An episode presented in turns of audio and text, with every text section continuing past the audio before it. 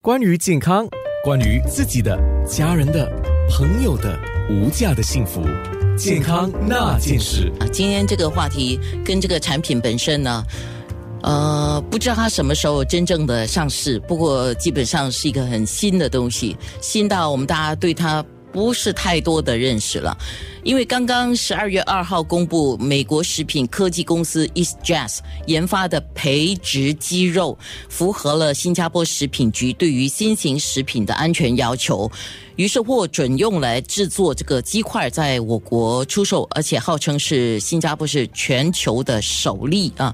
那我来看一下，基本上啊，就是。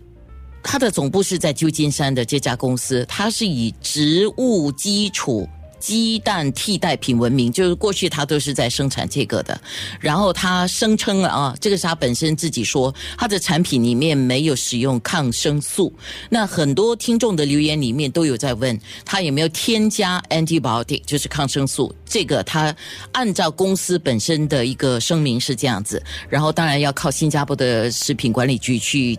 管啊，管理啊，跟监测了啊，还有就是它的培植鸡，它是说它是比传统鸡具有较低的微生物含量，而且微生物含量明显更清洁啊。这个部分可能可以请医生来说一下，因为含有的微生物含量比较低，但是他讲的那个微生物含量明显更加的清洁，呃，嗯，这个我就不是很明白。还有他分析还表明说，培养的鸡肉。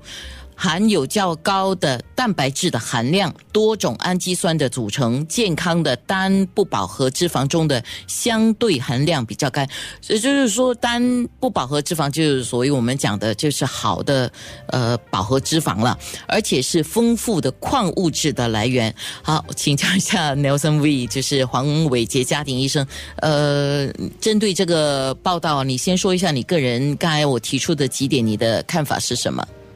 OK，因为大家了解它的培植方法就是拿树干细胞，然后放在实验室或试验馆去成长。这个过程过程，因为要保持它成长速度很好，一定是一个干净的过程，就是不会有它不会让太多细菌之类在那边滋生，就是个 clean sterile environment，就是很干净的化验室。所以它的声称它的那个呃呃肉的那个呃呃呃那个细菌量会比较少，比较干净，这个多半是对的，因为跟一般我们自己所知道的，像养鸡场鸡是鸡是在一起啊，靠近对方啊，然后他们是吃饲料啊，然后有粪便之类，所以那个呃自然而然在这种环境下，那个鸡本身就一定会有一点点那些呃。呃，细菌之类啊。不过大家要了解一点是，因为我们新加坡几乎是没人生吃鸡肉的人，就算鸡肉，鸡肉都是要经过呃调理、烹配、煮啊、炸、煎之类，所以这个煮的过程本身就会去除掉那些 microorganism 细菌之类，所以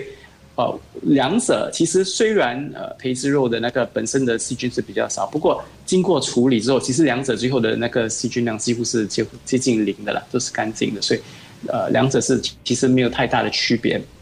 至于它本身的矿物质还有那个含量，这个有待呃证实，因为我们还没有看到确切的数据。不过以我们所了解，两者的区别主要是因为培植肉它的品质是一致的，就是因为它是用一样的细胞一直培植出来，所以它的那个呃品质、蛋白质啊、碳水化合物的品质大概是一模一样。就是它永远你买的这块鸡肉跟明天买的块鸡肉是一模一样。不过你从巴萨买的鸡肉，咱就会有很多不同的品种啊，有三八鸡啦、机场的鸡啦，所以巴萨买的鸡肉它的那个蛋白质啊之类的那个成分其实是很不一样的，就是很多 variety，所以口感相对也是不一样。而培植的鸡肉口感应该是一致，因为它是一致样的产品一直在做出来。针对这个报道啊，你是家庭医生嘛？一定有很多来看诊的人问你问题啦。那他们关心的是什么呢？一就是安不安全，饮用之后会不会有什么问题，这是第一点。第二点当然是口感，他们会认为呃好不好吃啊，会不会是觉得很怪。然后第三点就是他们通常都是有呃一些慢性疾病，适不适合吃这些培植肉，